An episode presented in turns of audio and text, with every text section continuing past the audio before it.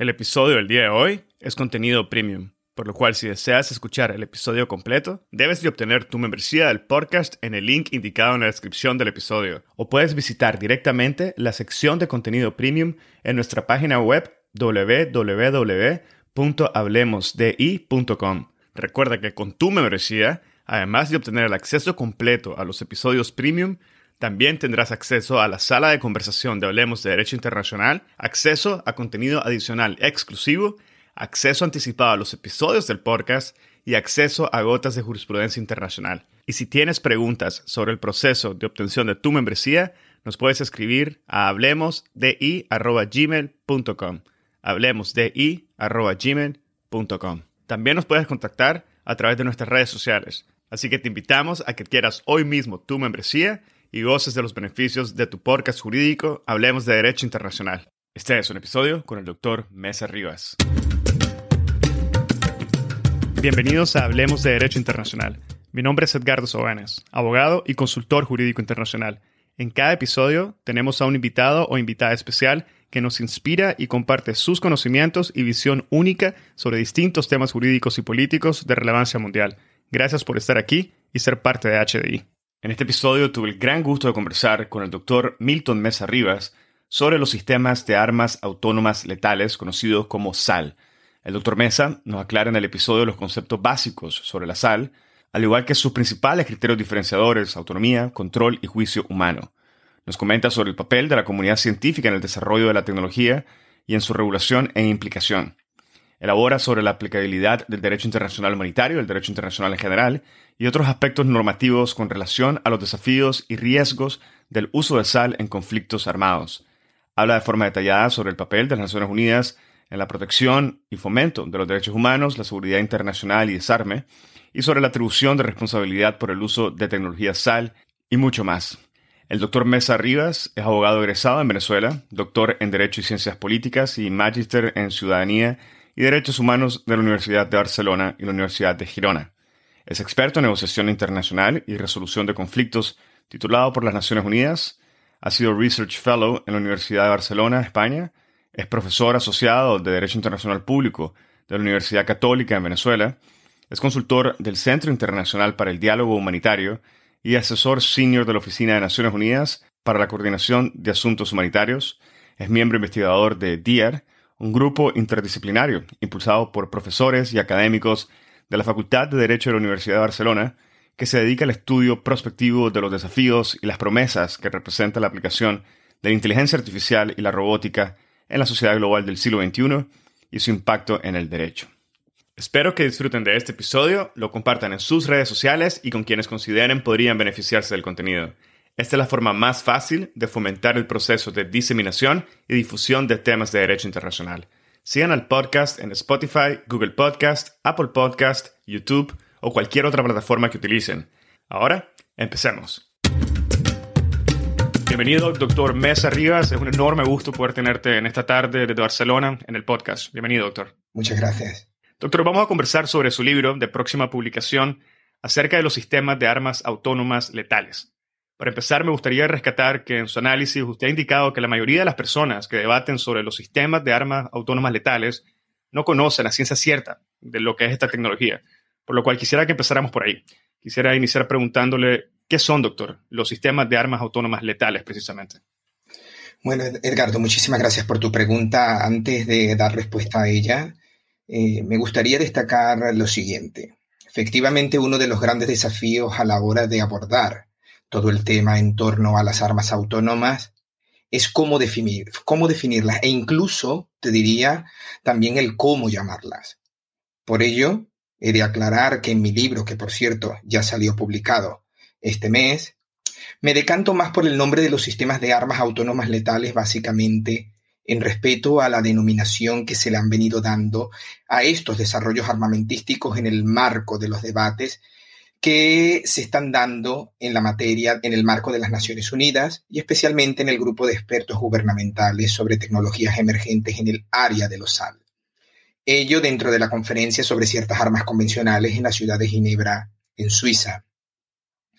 Por ende, la expresión sistemas de armas autónomas letales, si me lo permites, me gustaría que lo usáramos en este podcast y así para el resto de los oyentes, de manera indistinta con otras expresiones como armas autónomas secas, robots asesinos, armas completamente autónomas, sistemas de armas autónomas, etc.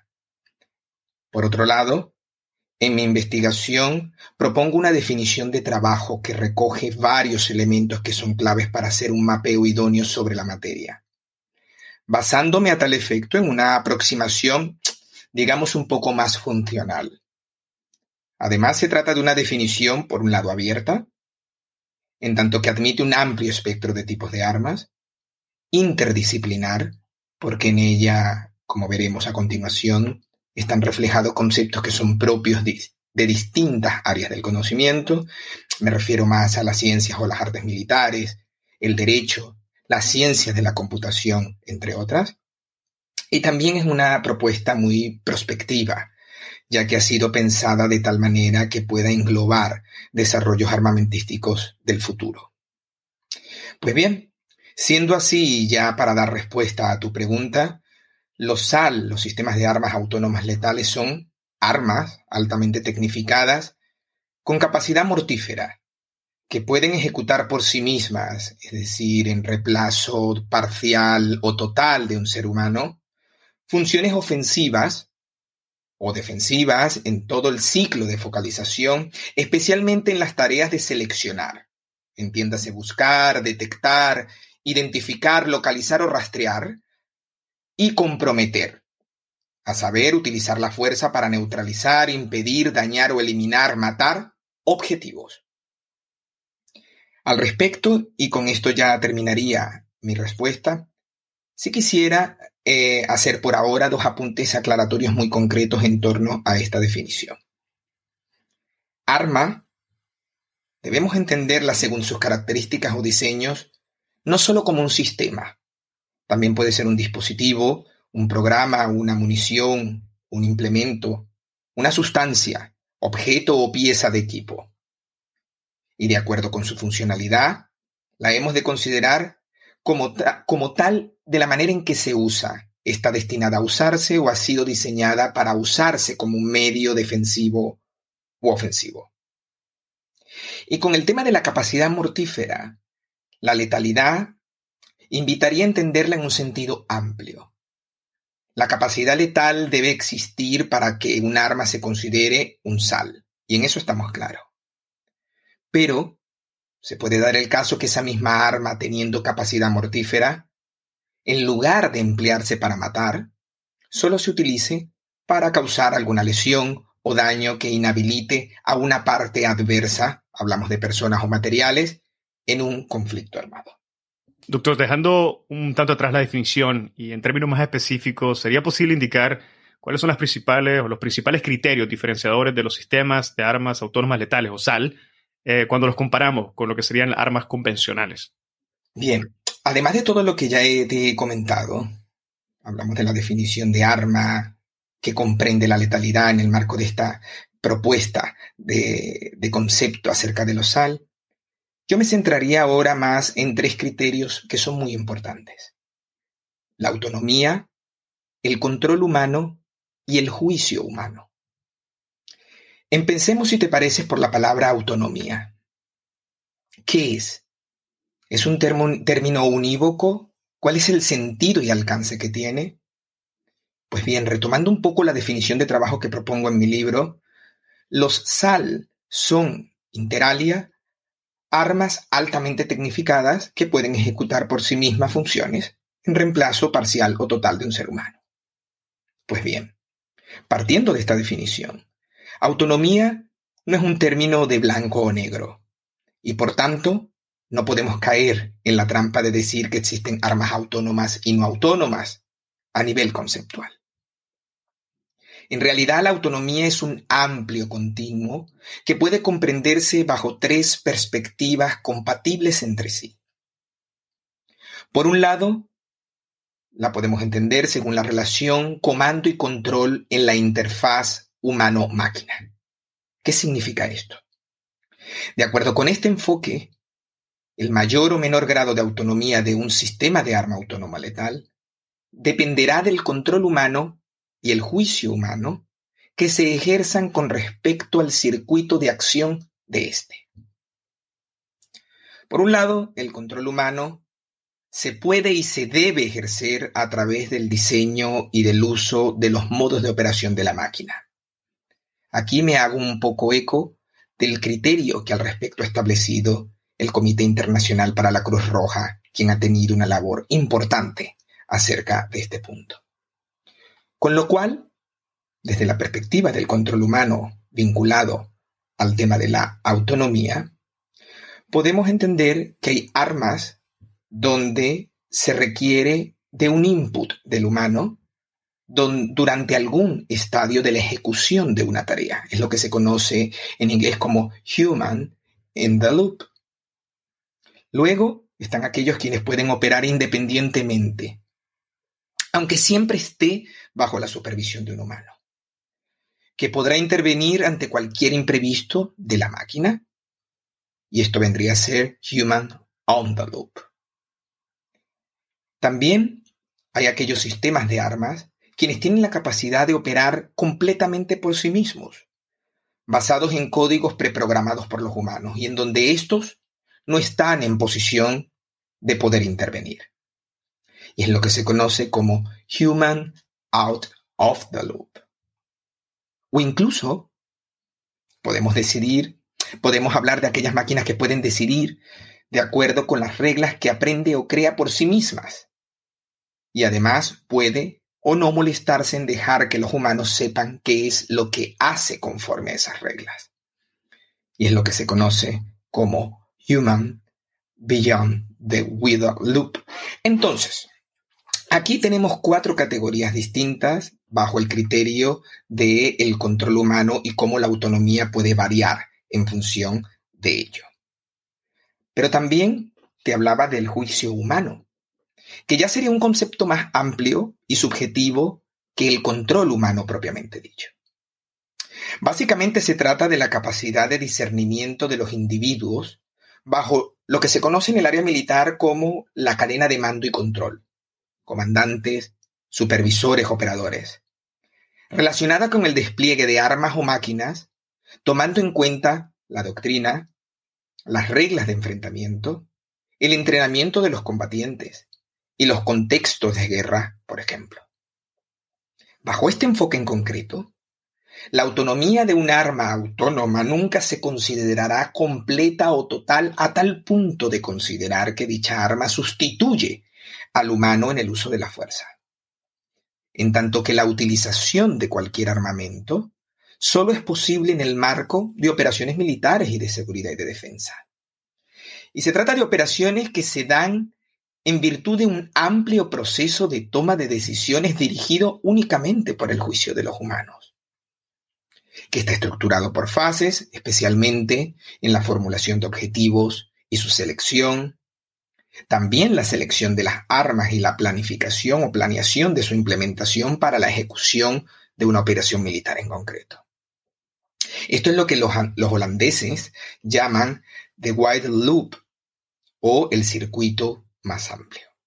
Luego está The Narrow Loop, que sería como el circuito más estrecho, el cual abarca solo la fase de focalización, es decir, la selección y de ataque de objetivos.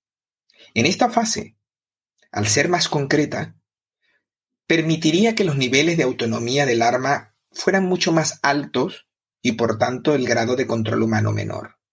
Y ello, según algunos países, sobre todo aquellos que apuestan por la mayor investigación el desarrollo y la innovación de los SAL, no debe ser visto como algo negativo. Habida cuenta que esa arma autónoma actuaría en el marco de un proceso más amplio que ya estaría sometido al juicio humano. Lo cual, en definitiva, es lo que se debe garantizar de acuerdo con el derecho internacional aplicable a la hora de utilizar un arma para llevar a cabo un ataque. Por otro lado, hay un segundo enfoque, es uno más tecnocientífico que el anterior, según el cual el mayor o menor grado de la autonomía en un SAL dependerá de la complejidad del sistema o el nivel de sofisticación del proceso y diseño de la máquina en sí.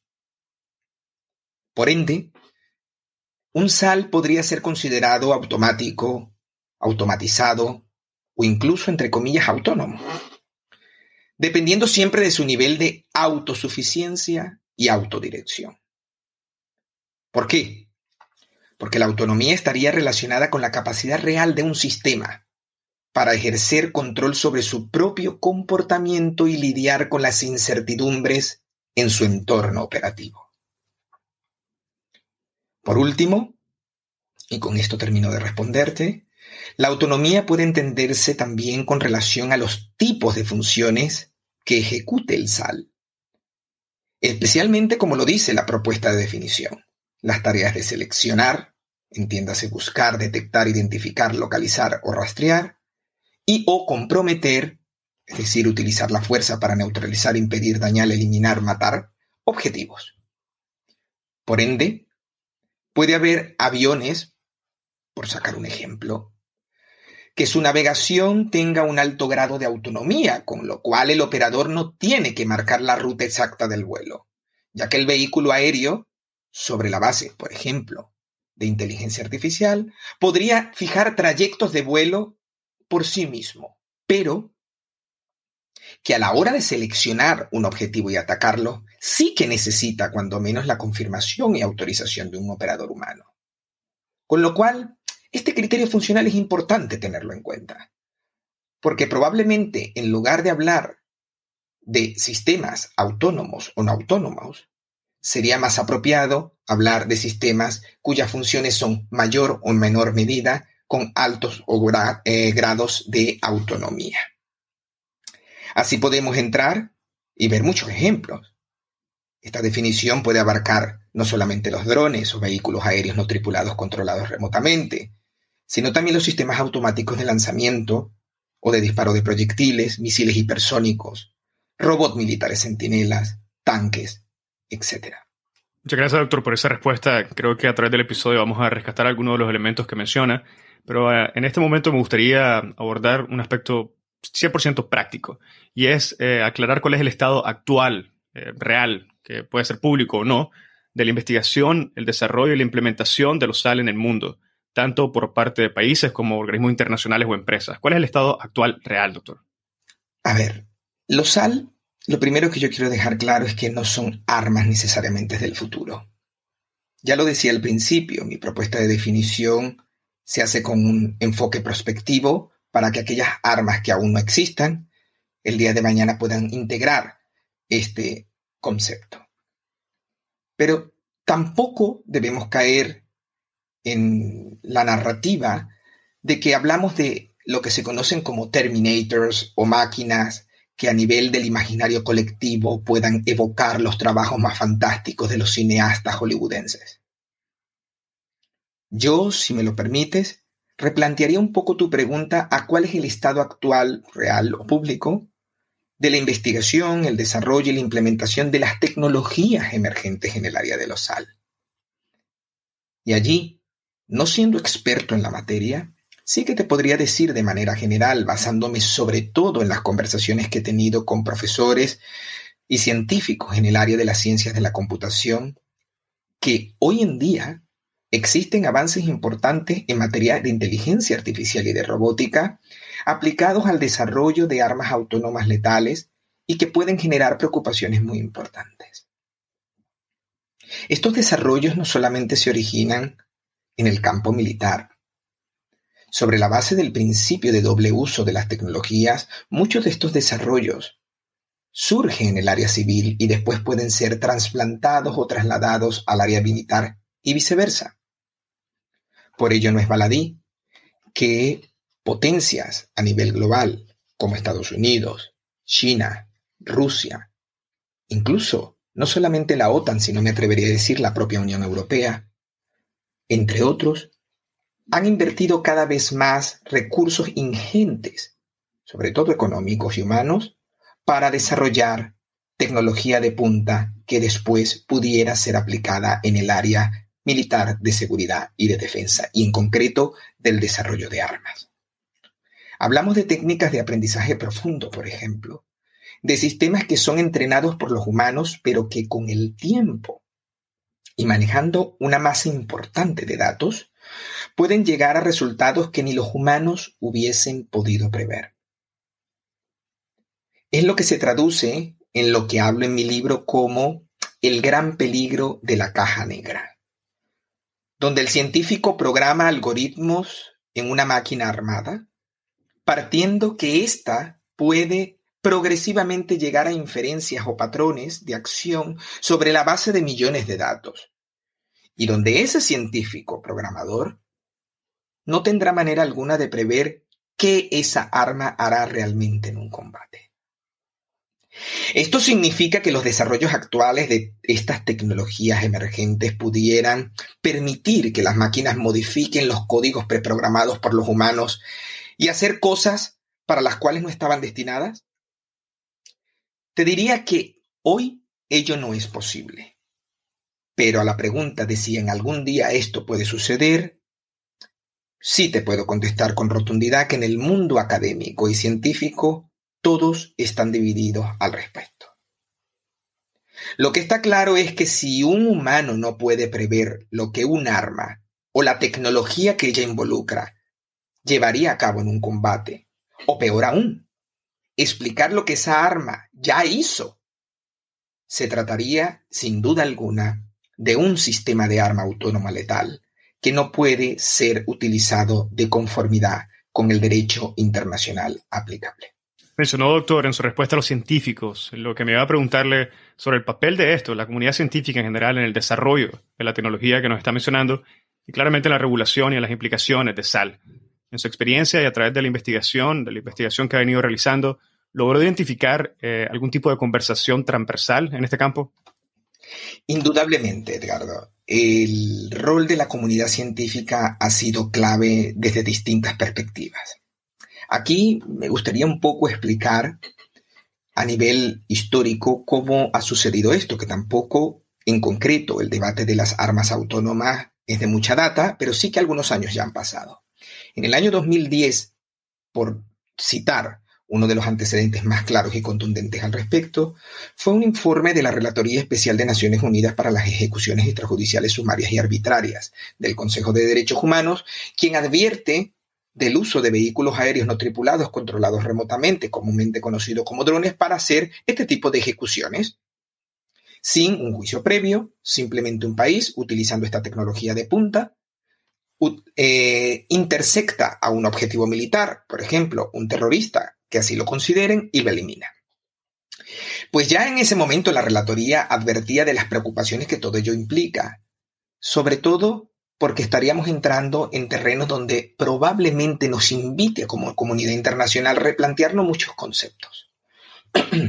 pues bien, luego de ello, en el 2013 aproximadamente, el nuevo relator especial siguió haciendo énfasis sobre estas ejecuciones extrajudiciales utilizando vehículos aéreos, drones, pero además, y allí es donde extiende su preocupación, al uso de la inteligencia artificial y la robótica para el desarrollo de tecnologías emergentes que pueden o implican grandes desafíos para el derecho internacional y en concreto para el derecho internacional humanitario.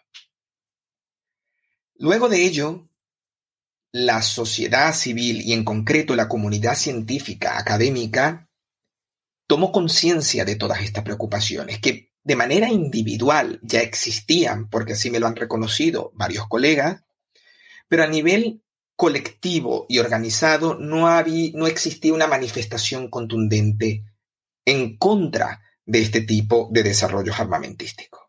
Pues bien, a raíz de las primeras conversaciones informales que se produjeron en el marco de la CCW, que serían sus siglas en inglés, en castellano sería la Conferencia sobre ciertas armas convencionales, se abre un debate acerca de esto en concreto, tecnologías emergentes en el área de los sal. Y aquí el rol de la comunidad científica ha sido clave, importantísimo, sobre todo para poder persuadir a muchos estados partes a que no tomen la deriva de este tipo de desarrollo, o al menos que sean conscientes de la importancia de poner el humano en el centro de todo. Por ello, se iniciaron campañas como em, campañas en contra de los robots asesinos, eh, donde participan eminentes eh, académicos, no solamente en el área de lo científico, me refiero a las ciencias de la computación, sino también de la filosofía, del derecho, del derecho internacional en concreto. Y también, como experiencia interesante, ha habido eh, movimientos que han impulsado la, la, paralización del desarrollo de tecnología en el ámbito civil que en, su debido momento pudieran tener una repercusión en el área militar. Por sacar un ejemplo, recuerdo que em, en el año 2018 aproximadamente, el staff más importante de Google hizo una suerte de huelga o cuando menos em, una carta donde manifestaron su descontento para con la directiva de esa empresa por su participación en investigaciones relacionadas con el uso de la inteligencia artificial aplicada al área militar y en concreto de desarrollo de armamento. ¿Y qué hizo eso? Eso llevó a que no solamente los CEOs relacionados con Google, Microsoft, tomaran conciencia, sino que además aprobaran códigos de ética específicamente pensados para prohibir el uso de tecnología que se origine en el ámbito civil para el desarrollo militar de seguridad y de defensa. Pero además hay una organización internacional, el IEE, e, por sus siglas en inglés, que es un movimiento integrado solamente por miembros de la comunidad científica del más alto nivel, que trabajan a, a nivel global para la estandarización del uso de la inteligencia artificial y la robótica en todas las áreas de una sociedad, de la sociedad global del siglo XXI, y hay un grupo de trabajo en concreto que trata el tema de la estandarización del uso de la inteligencia artificial para prohibir que su uso se traslade de manera automática para el desarrollo de, por ejemplo, sistemas de armas autónomas letales. Con todo esto, creo que esbozo pinceladas importantes que marcan una fotografía real. Y es que la comunidad científica, en términos generales, es consciente de los peligros, de los desafíos, pero también de las promesas que involucra todo lo que es la inteligencia artificial y la robótica y las ciencias de la computación en general para el porvenir de la humanidad. Lo que no puede suceder bajo la perspectiva de esta comunidad científica es que estos desarrollos propendan a la autodestrucción o aniquilación de la humanidad. Doctor, que me, nace una, duda. En lo que se refiere a las empresas, ¿existe algún, algún monopolio de alguna empresa en lo que es el desarrollo de las armas letales, letales autónomas, como serían en el, en el, sector de armas convencionales, Lockheed, Martin, Boeing? ¿Existe alguna empresa que esté centralizando el desarrollo eh, de este tipo de, de armamento o no? En realidad, no. Es cierto que existen empresas que han tenido un mayor liderazgo en este tipo de desarrollos, algunas de manera directa, otra comprando básicamente licencias de patente para desarrollarlas, otras incluso empresas estatales, sobre todo a nivel de ensamblaje y exportación de armas. Hay una hay un observatorio que tiene el CIPRI de, en Estocolmo, que es fundamental y por lo menos eh, sirve de una guía importante para poder identificar aquellas empresas internacionales que más desarrollan. Si pudiera localizarlas un poco, y por cierto que en el libro lo hago con mucho más detalle, y es empresas ubicadas en Reino Unido, empresas ubicadas en los Estados Unidos, también en Israel, Em, la propia Unión Europea ha permitido a algunas empresas a trabajar, incluso en España es líder en algunas áreas de desarrollo militar. El punto está en que el poner el foco solamente en la industria militar, en el tema del sistema, de los sistemas de armas autónomas letales, puede ser a priori interesante, pero al mismo tiempo tramposo. Y te explico. Mucha de la tecnología, como ya lo dije al principio de esta conversación, no es propiamente originaria del área, militar, sino del área civil. Con lo cual, El punto clave aquí es cómo prohibir, si es que al menos fuera posible, o si no, restringir el uso de esa tecnología de origen civil para trasladarla luego al área militar. Pero repito, como un monopolio de una empresa en concreto no lo hay, pero tampoco digamos que son muchas. Es un club de a lo sumo 15 o 20 que tienen realmente el control. Y aparte de ello, tendríamos las empresas estatales, donde eh, fundamentalmente, o al menos yo lo explico de esa manera en, en el libro, creo que las más importantes en este tipo de desarrollo, repito, son Estados Unidos, Rusia, China y en concreto OTAN. Y también, por lógicas razones y sobre todo por encontrarme en Europa, hablo bastante de la Unión Europea.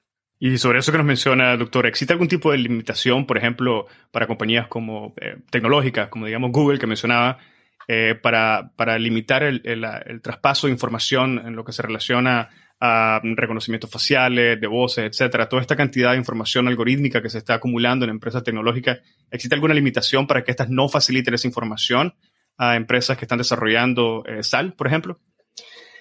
De conformidad con el derecho internacional, eh, no existe una prohibición expresa.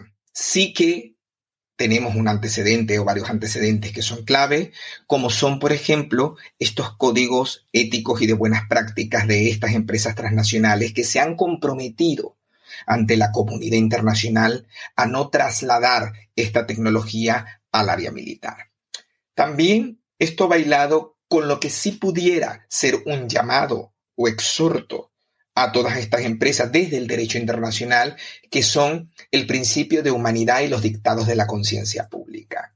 La cláusula Martins evoca una idea que creo que es clave, y es que todos aquellos desarrollos de armamento o tecnológicos no dirigidos al área militar y de seguridad y defensa, pero así como todas las políticas de Estado y de empresas privadas y de seguridad, deben mantener su desarrollo, su investigación y su innovación poniendo el humano en el centro, donde no caigamos en la trampa de antropomorfizar las tecnologías, pero al mismo tiempo hay que ser muy eh, androcéntrico. El ser humano, la dignidad humana debe ser el vértice de todo este desarrollo. Por ejemplo, ayer hablaba con una colega de la universidad que es la coordinadora del máster eh, interinstitucional interuniversitario, perdón, de inteligencia artificial. Y ella me hablaba sobre un proyecto muy interesante que se está llevando a cabo en el marco de la Unión Europea y es cómo desarrollar éticamente la inteligencia artificial, básicamente poniendo el humano en el centro. Y a partir de allí, identificar límites naturales para que esta tecnología no se vuelva en contra de la propia humanidad, y sobre todo no genere desequilibrios en la satisfacción y goce de los derechos humanos y sobre todo en el ámbito que nos compete aquí, el derecho internacional humanitario aplicado a los conflictos armados. Bueno, muchas gracias, doctor, por esa clarificación. Y ahora quisiera regresar un poco a lo que es la autonomía, la automatización, el control humano significativo y la responsabilidad, que son conceptos que usted indica en su libro, eh, han sido de una forma mitificados. Y antes de seguir avanzando ya en la sustancia más jurídica, quisiera preguntarle o pedirle más bien que si nos puede elaborar sobre esta mitificación a la que se refiere y si nos podría aclarar un poco el panorama. Casualmente, yo me decanté por investigar acerca de las armas autónomas letales y, los desafíos y, y retos que representa para el derecho internacional humanitario, los derechos humanos, la seguridad y el desarme internacionales, lo hice impulsado por esto en concreto que haces referencia en tu pregunta. Una tendencia de la, llamemos comunidad internacional, sobre todo de los estados, de la industria militar y de la comunidad científica, a utilizar términos y conceptos que cuando menos pueden inducir al error o generan el falso espejismo o el mito de que nos encontramos ante ideas como lo que ya hablaba de un Terminator o de una superinteligencia artificial o expresiones como las máquinas deciden. Incluso hubo una conferencia sobre temas de desarrollo de vehículos autónomos donde yo conversaba con colegas y decía, para mí es una entelequia asumir que un coche es autónomo cuando tiene autonomía en algunas de sus funciones. Y probablemente a nivel de marketing queda mucho mejor y más atractivo para el consumidor usted está comprando un coche totalmente autónomo. Pues bien, la idea de, este, de esta investigación que hoy se refleja en este libro va en ese sentido, en cómo no entender a la autonomía en blanco y negro, no ser tan maniqueos en ese sentido, sino comprenderla en un amplio espectro con muchos matices. Pero también el control humano significativo, ser conscientes que durante el ejercicio de una operación militar hay fases y que una de ellas es la selección y el ataque de objetivos, que es la actividad física y material de la ejecución, de selección o de atacar. Con lo cual allí tal vez pudiera existir cierta relajación en el control, aunque hay otros matices del control que no se agotan solamente en el uso, sino también en el diseño. Y al mismo tiempo con el tema de la responsabilidad. Recuerdo que uno de los puntos que planteaba el entonces relator en el 2013, que ya cité en una de las preguntas, y es, como respuesta a una de las preguntas, era se está generando un vacío, una duda de quién es el responsable final si se comete un crimen internacional utilizando un arma autónoma, sobre todo cuando tenemos una inteligencia artificial con una capacidad de procesamiento de datos mucho mayor y más efectiva que un humano. y en ese sentido, la respuesta, o al menos es lo que yo planteo, en mi investigación es que no es así. Existen categorías conceptuales que a día de hoy son aplicables para poder atribuir la responsabilidad en situaciones de ese estilo. Porque esa arma autónoma letal se utiliza en el marco de una operación donde hay una cadena de mando. Y asumir que la inteligencia artificial, por muy tecnificada que sea, desplaza al humano por completo del circuito, al menos a priori creo que no sería un enfoque correcto. De todas maneras, no solamente el concepto de decisión, de autonomía, de control humano o incluso el de automatización al que hacías referencia son mitos en torno a la sal. También hay el punto de la exigencia del derecho internacional a que el humano siempre tiene que tomar las decisiones, con lo cual entra uno un poco en la narrativa o en el debate de qué es decidir.